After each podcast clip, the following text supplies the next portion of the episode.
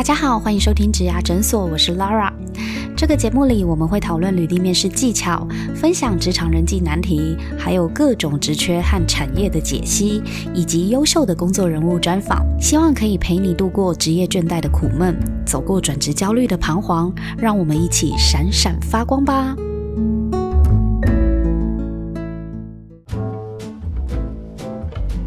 没有什么样的书是可以建议大家关于如何学习的吗？学习其实很，因为书单其实我在大大读书，我有开导读嘛，我也有开，那当然是这各位肯定要付钱，不要付钱的其实也可以，就是看我的那个谢文宪的极限思维，其实是免费的 YouTube 频道。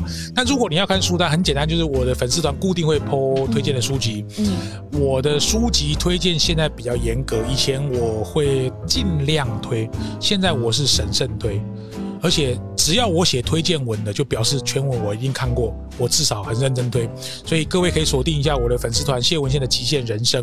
我大概一个月会推四到五本好的书，但是我必须很诚实讲，不是每一本都是对新鲜人有帮助，可能有些是对高阶、不同的老板、负责人或者思维创意这种有关的。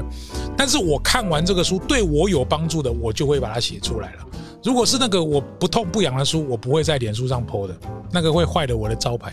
没有，那也是因为宪哥你自己读过，你真的很有启发，你才真心推荐啊。是是，对啊，如果没有感觉，当然就不会不会推荐给大家。像我最近导读了一本书，是商周出版的《失败学》，一般人不会把失败当书名。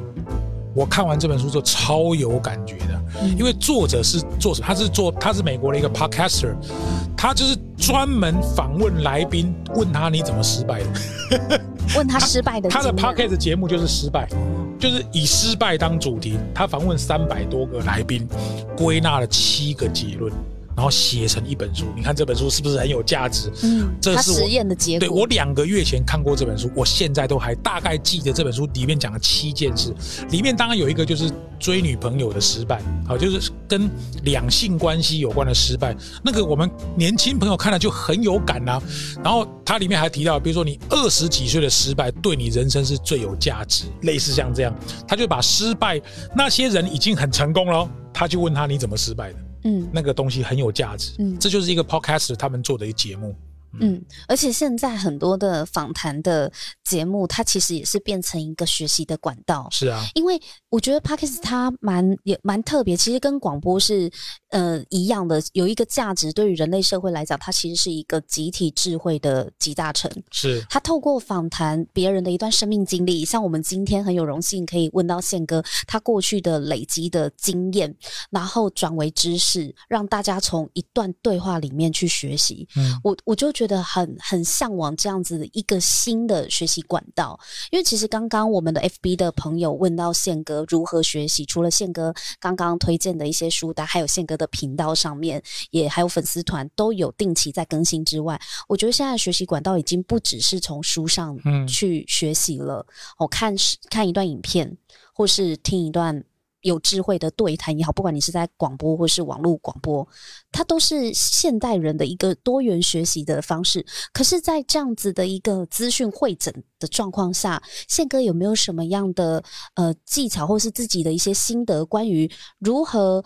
整合资讯，或者是去筛选资讯，或是自己要独立思考判断的这个点，很好。嗯，你有什么样的观察呢？因为在录这个节目，就上这个节目之前，我最近当然处理了很多学生跟学习有关的，我们也办了一个类似同学会的东西。嗯，呃，很多的人他上了很多的课，最后你会发现两年、三年过去，他不见得有改变。如果真的有改变，他最大的改变是什么？你知道吗？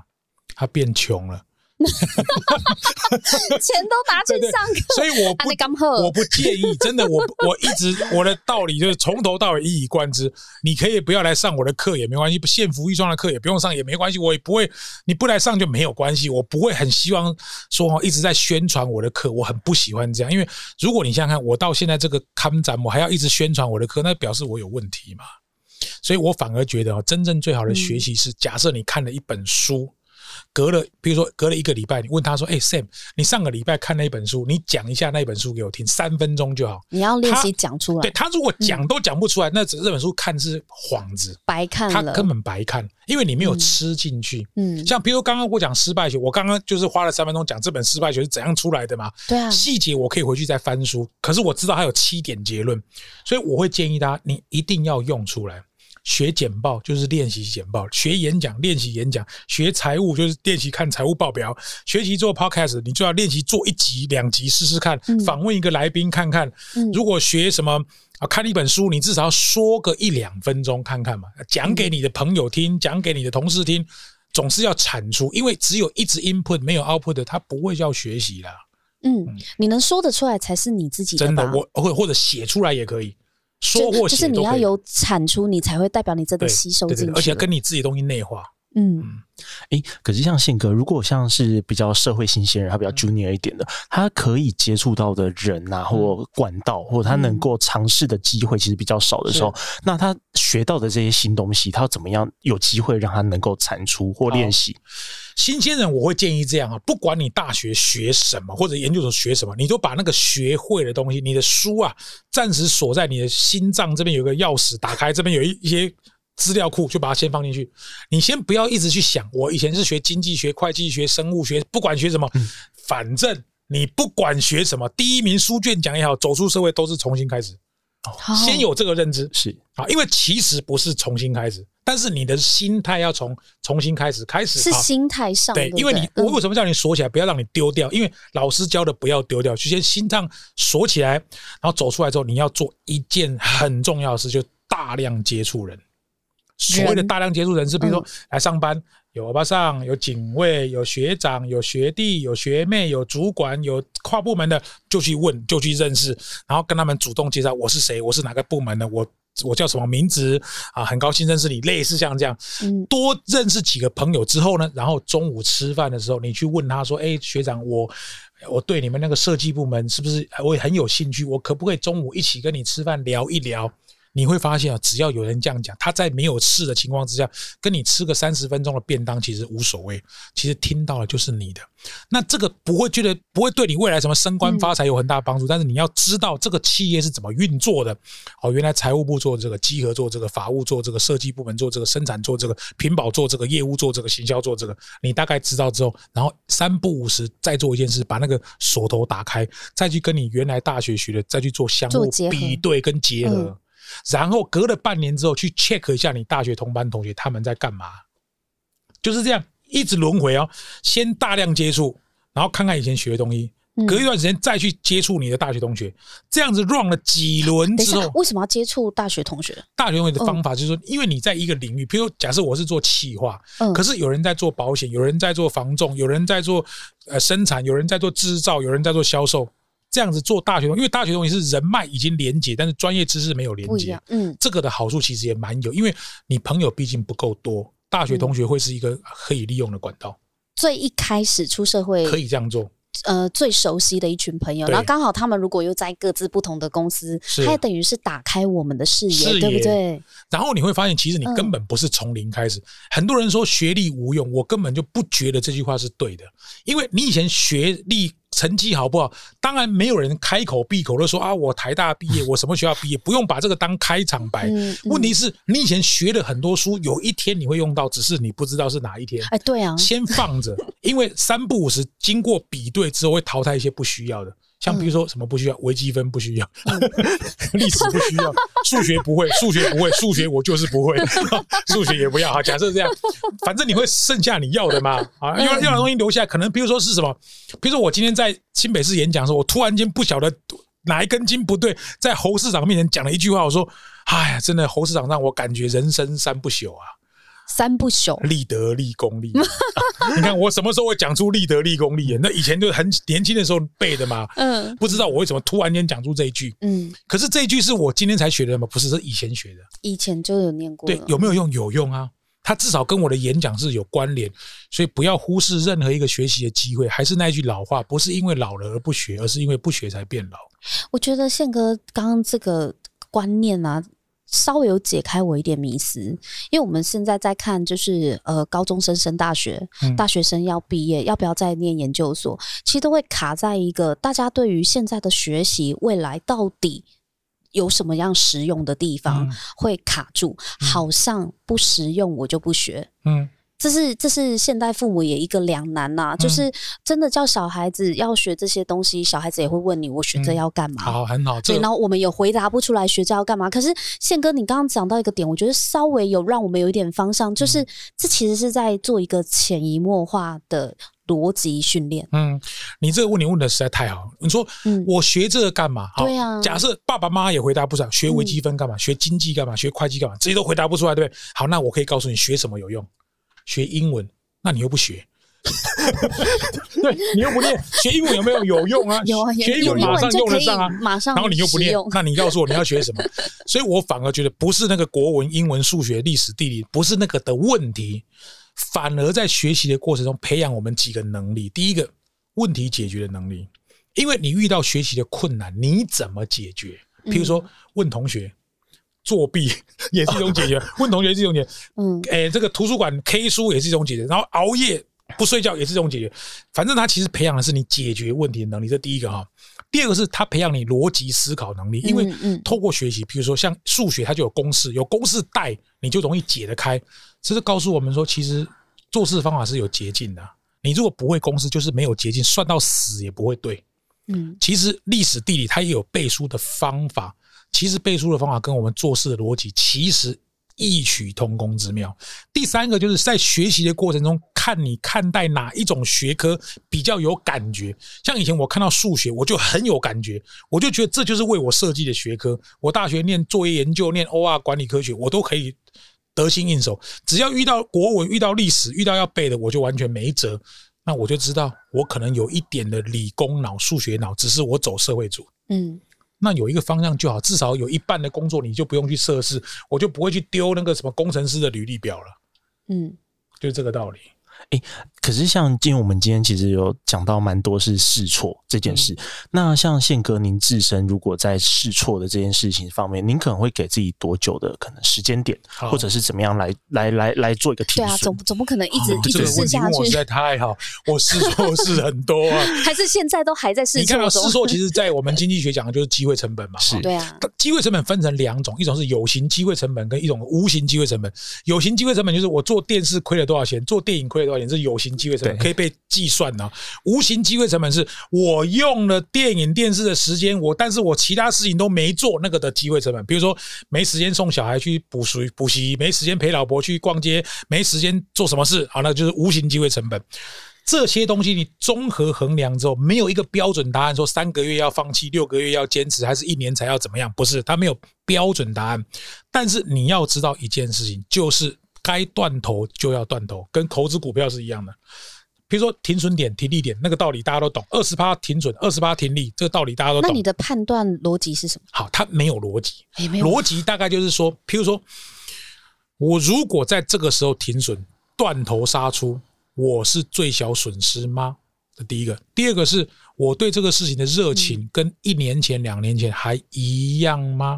第三个，你的合作伙伴的中心思想跟一年前、两年前还一样吗？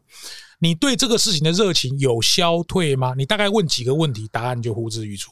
譬如说，像我做广播，在完全没有拿任何一毛钱的情况之下，我为什么会做九年？那是因为读者给我的 feedback 太好，好到我觉得我放弃都太可惜。嗯那我做了九年之后，我就发现其实这个位置可应该可以让年轻人来做，我不要再花时间做这个了，我觉得很值得了。电台也也我对电台没有亏欠，电台也很对得起我，他们给我很好的帮忙，所以我觉得我就该放弃。没有一个标准答案，像我写专栏写了两三百篇，我该停我就会停，我不会去恋战那个嗯短时间的数字的美好，那个过去就过去，我知道我要往前看了。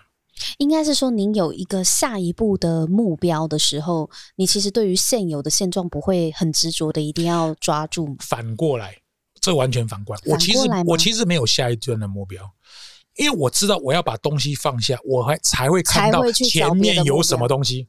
哦，我其实现在前面没有。嗯好，譬如很多人都跟我讲说啊，宪哥你可以去选举，他们叫我去。他们叫我去选举啊。可是我真的会去选举吗？我可以告诉你，不会啦。没兴趣是不是？我第一个我没兴趣，第二个是家里人都反对，哦我我不会去做。但是它会不会是我的选项之一？可能是，但是不会是唯一。所以呢，我现在先把东西先放下，走着走着走着，今天去台北市、呃、新北市政府，发现哎，好像公务人员也蛮好学的啊。那我来做一些公务人员的服务，其实也不错啊。也是一条路、啊，也是一条路啊！嗯我不缺这个东西的时候，我可以帮忙他们，我觉得也蛮好的啊。嗯那这个可能会做哦，或者是电影没做成，那我去无偿去帮电影做一些事，不是我投资，但是我出力，可不可以？它可能也是选项之一啊。或者是说我喜欢棒球，现在国内五支职棒队有哪一个支职棒队有一个职位出缺，然后我可以一年不拿薪水去为那一支职棒队做一件事，嗯做一年没有关系，对我来讲没有差嘛，你想帮哪一队？都可以，只要有缺，只要不要是哎，工第四局不要是工读？生，不要是工读生就好。二比二哦，哇塞，二比二是不是？这个真的贴心啊！我们现场转。播赛况好，现在数，统一狮队派出来投手是江晨燕，目前的比数是二比二。今天这场比赛现场有多少人呢？在这个澄清湖棒球场，我年轻的时候做过职那个业余的职棒播报员，真的在汉声电台，很有那个个酷职棒谁呢？对，真的，你真的，我有感觉到你对棒球的热爱我。其实很喜欢棒球。是，而且其实你刚刚讲了好多的那个人生的智慧，都是跟棒球有很关的很多，我可以讲十条啊不。止棒球，还有高尔夫球，就是运动动类相关的。其实专业是建立在通俗的沟通啦，因为我不知道棒球对于女生来讲，至少对男生来说，那个语言是很。当然，篮球我讲的没有我儿子哈，嗯我儿子比较会讲篮球，我比较会讲棒球。棒球有很多，像你比如说，为什么人多的地方不要去？这句话也是从棒球来的啊。因为有一次记者去访问李居民，李居民你们认识吗？李居民就是早期兄弟像的三很强那个很强的，就一个啊，嗯反正李居民讲了一句话说，记者问他说什么叫安打？安打就是打在没有人守的地方。这句话很白痴，对不对？安打就是打在没有人守的地方。好，这句话换成我的逻辑就是：人多的地方不要去。其实你看哪里有人守，你就不要打那边，打没有人守的地方就对了，那就是安打嘛。对啊，所以，所以鸟安也是安，鸟安就是不小心蒙到的安打也是安打，反正只要能够上一垒就是安打。对啊，如果我们要我们的职场工作者很认真工作，不要在乎职位，这时候就会用另外一句话来说服他。你看我背了这样一二十句这种棒球金句，你们大概就知道王建民嘛哈。呃，知道王建民那个时期在纽约，洋基队的，他的头他的总教练叫 Joe Joe Torre 嘛，Joe Torre 写了一本书哈，反正这本书写的很畅销。第一页打开来，第一句话记者就问了他一个问题，他说：“问 Joe Torre 说，你带过这么多明星球员，年薪二十万跟年薪两亿的选手有什么差别？”你看这题就要问你，年薪两亿跟年薪二十万的美金的选手有什么差别？你知道 Joe Torre 多有智慧吗有？他说？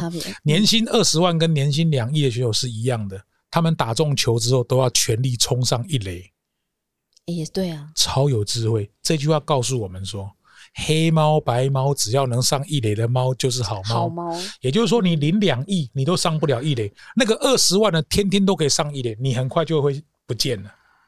嗯，薪水领再多，你不能为组织产生贡献，最后也只是组织的负担而已啊。新来的人什么都没有，跑得快，打得好，又能上一垒，他薪水一定会从二十万变两百万，变两千万，变两亿。诶，那像宪哥，因为像今年以棒球来讲，有出现那种百年难得一见的奇才，像大谷翔平嘛，嗯那他就是投打俱佳，都非常强。那如果我在进入到职场的时候，我的我的同才。我的同事就是有这样神一般的存在的时候，神队友，呃不不，应该是说，应该是说，因为像宪哥刚有举到一个例子，就是如果您没有让你身边的朋友有发光的机会，嗯。朋友可能会逐渐离开。那其实，在工作上也是，如果我在这个组织里面啊，我我旁边就是一个非常厉害的存在，他业绩好，主管表现也好，简报也好。那像在这种状况下，我应该要如何自处，或者说我应该要怎么样找到我的生存之道？好，我觉得要找员工的问题，要找到自己的生存之道之前，我们先提醒主管，因为有一种现象叫灯下黑现象。所谓灯下黑现象，就是一个部门里面有七八个人，如果有一个明星球员，嗯，很容易造成灯下黑，就是老板只看到那个 A，B、C、D、E、F、G 的努力都看不到，看不到。所以主管自己要知道，当你部门有明星球员，所谓的大股祥平球员出现的时候，你不能让灯下黑出现，就是你要去关注那些非大股祥平的球员。这第一个哈，第二个，老板如果有在在乎。非明星球员以外的球员，你一定要逮到机会就表现，因为部门内有明星球员，他的最大好处是部门能见度会变被看得到。假设今天一零是某部门有一个明星球员出现，他的被看见几率会变得大增。好处是这里面的人可能都会同享光芒，嗯，但缺点是你只要跟大股相比比，你就是很差。所以呢，你就注意看什么事情没人做，就去做那件事。譬如说，杨先生会讲那个。厨房、餐厅那个菜渣怎么没有人倒？垃圾怎么没有人倒？什么很多事情怎么都这个地板上怎么有咖啡渣？怎么没有人倒？你就是三步时要做那种事情，因为那种事情一要只要一旦被看见，它会从另外一种方向来出现。这个让我想到统一师队在零七年、零八年、零九年，当时的总教练叫吕文生啊。吕文生是三连霸的总教练，他那时候被统一师队最津津乐道的是什么？就是投球员练习结束之后，他是。他跟那个球场的管理员是一起把那个球场铺平，然后收你们那些丢掉的球啊，装篮子，再把它弄回去。他是这样的，他是亲力亲为的。嗯，他认为球场对他来说就是神圣的存在。嗯，所以那种工作，如果你发现老板在做，你啊，老板你不要做，我来帮你做。其实这个也是可以。我是认为。各有利弊啊！一个部门里面如果有大股祥民这种明星球员存在，你能见度会变高。相反的哈，灯下黑事件只要不要被出现，主管必须要花更多的努力去看待那些非明星球员。所以主管也很重要，对不对？当然，因为他毕竟要靠团队，又不是所有的事情都靠大股祥平。对。对啊，一个球队也不是只有一个球跟部门都是一样嘛。你靠一个人，没办法。部门如果只有一个人，那其他人就看起来他只能上一垒而已，那就 回不回不了本垒啊。这样觉得解决到你的问题吗？我觉得有。我觉得你是大谷祥平还是旁边那个灯下 当然就灯下黑，外面黑的那一群。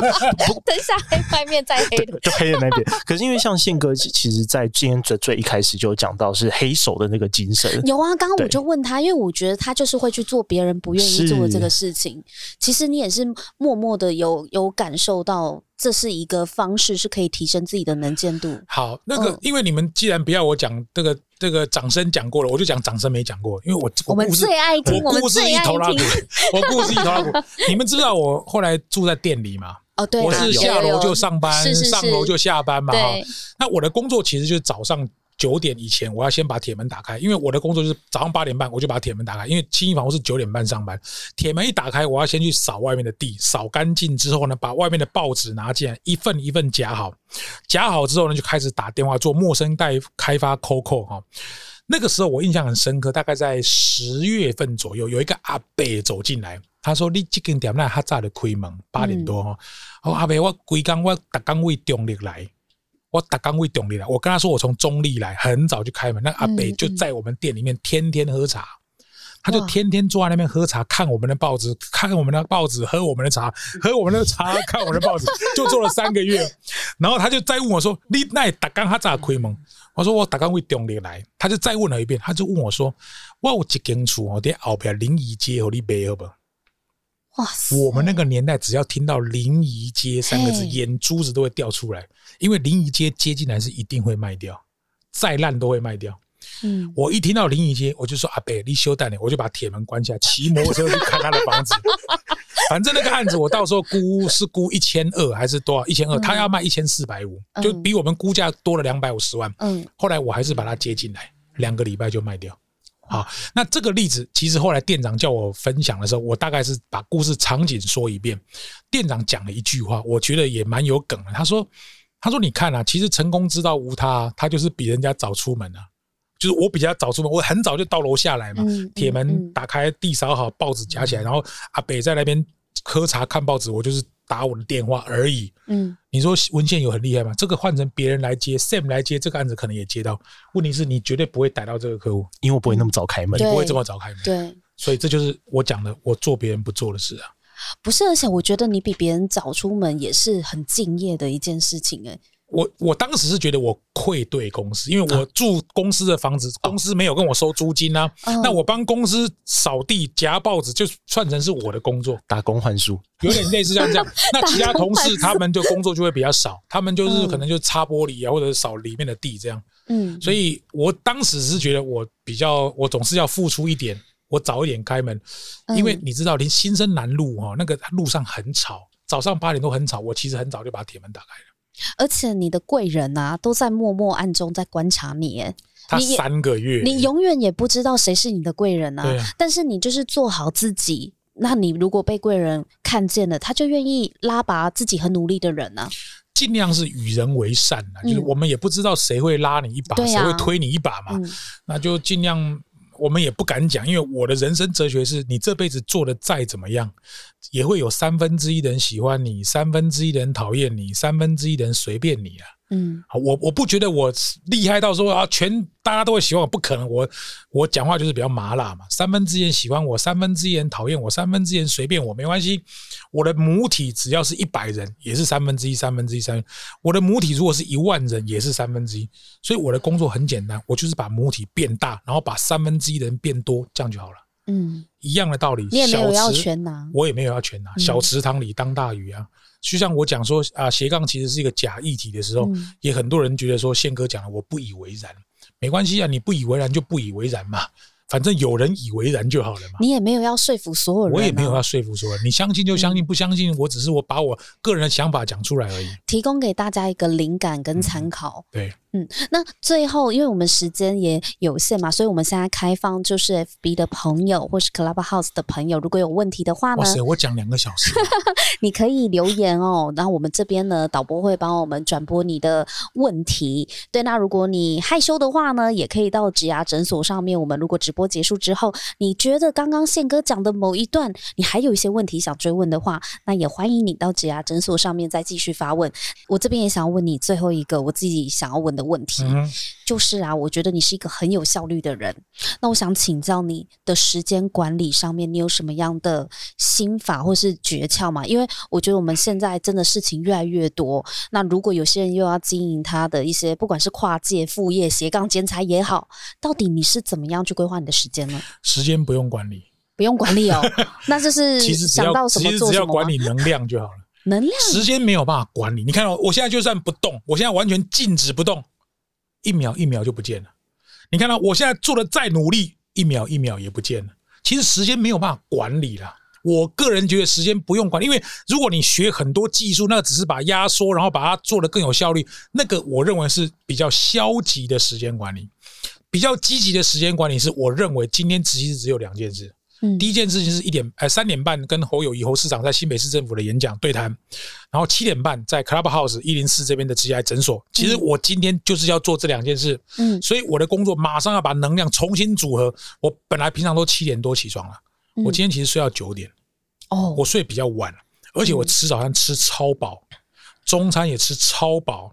我今天来的过程其实真的蛮累，我可是我水喝很多，然后我请两个朋友在新北市政府帮我拍照，嗯然后我今天有带两个朋友来现场，他们可能会帮我嗯 take note 的假设了哈。嗯嗯然后呢，我今天其实来这边有先吃饭，然后有化妆。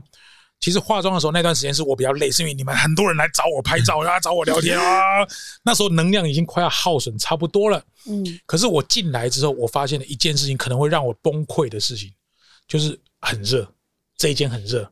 后来你很快把冷气调到很冷，有我就发现我能量又回来又了。回来了。所以其实我我因为我知道我今天会很累，我今天就不开车。嗯我从台中呃从桃园坐高铁到新北市政府，就走路一段，然后我请司机从新北市政府直接开车载我到新店，新店结束之后，他会从新店直接开车载我到桃园高铁站。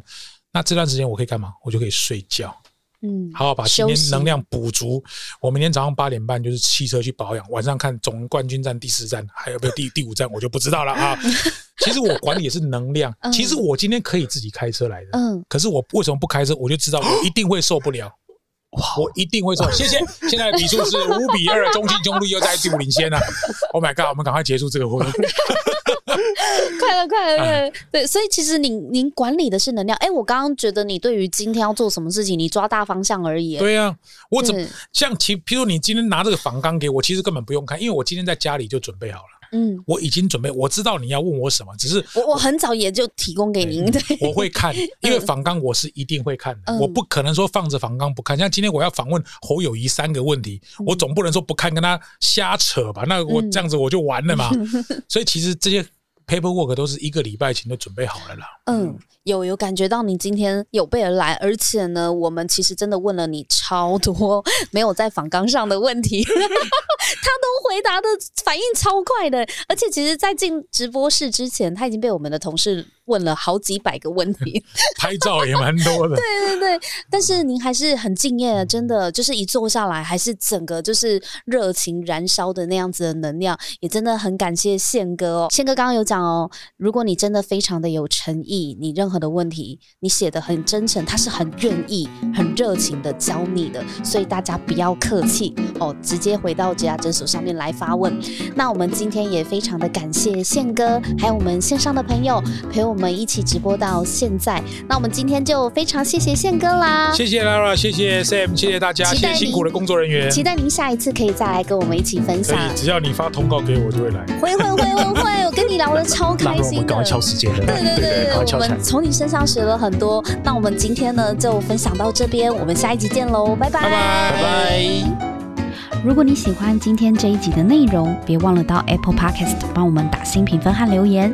假如你有更多问题想要问，欢迎到植牙诊所来发问哦。我们每周都会更新，欢迎你投稿想听的主题给我们。投稿链接在节目资讯栏里，请订阅 Podcast 频道和追踪我们的 IG。我们下次见喽，拜拜。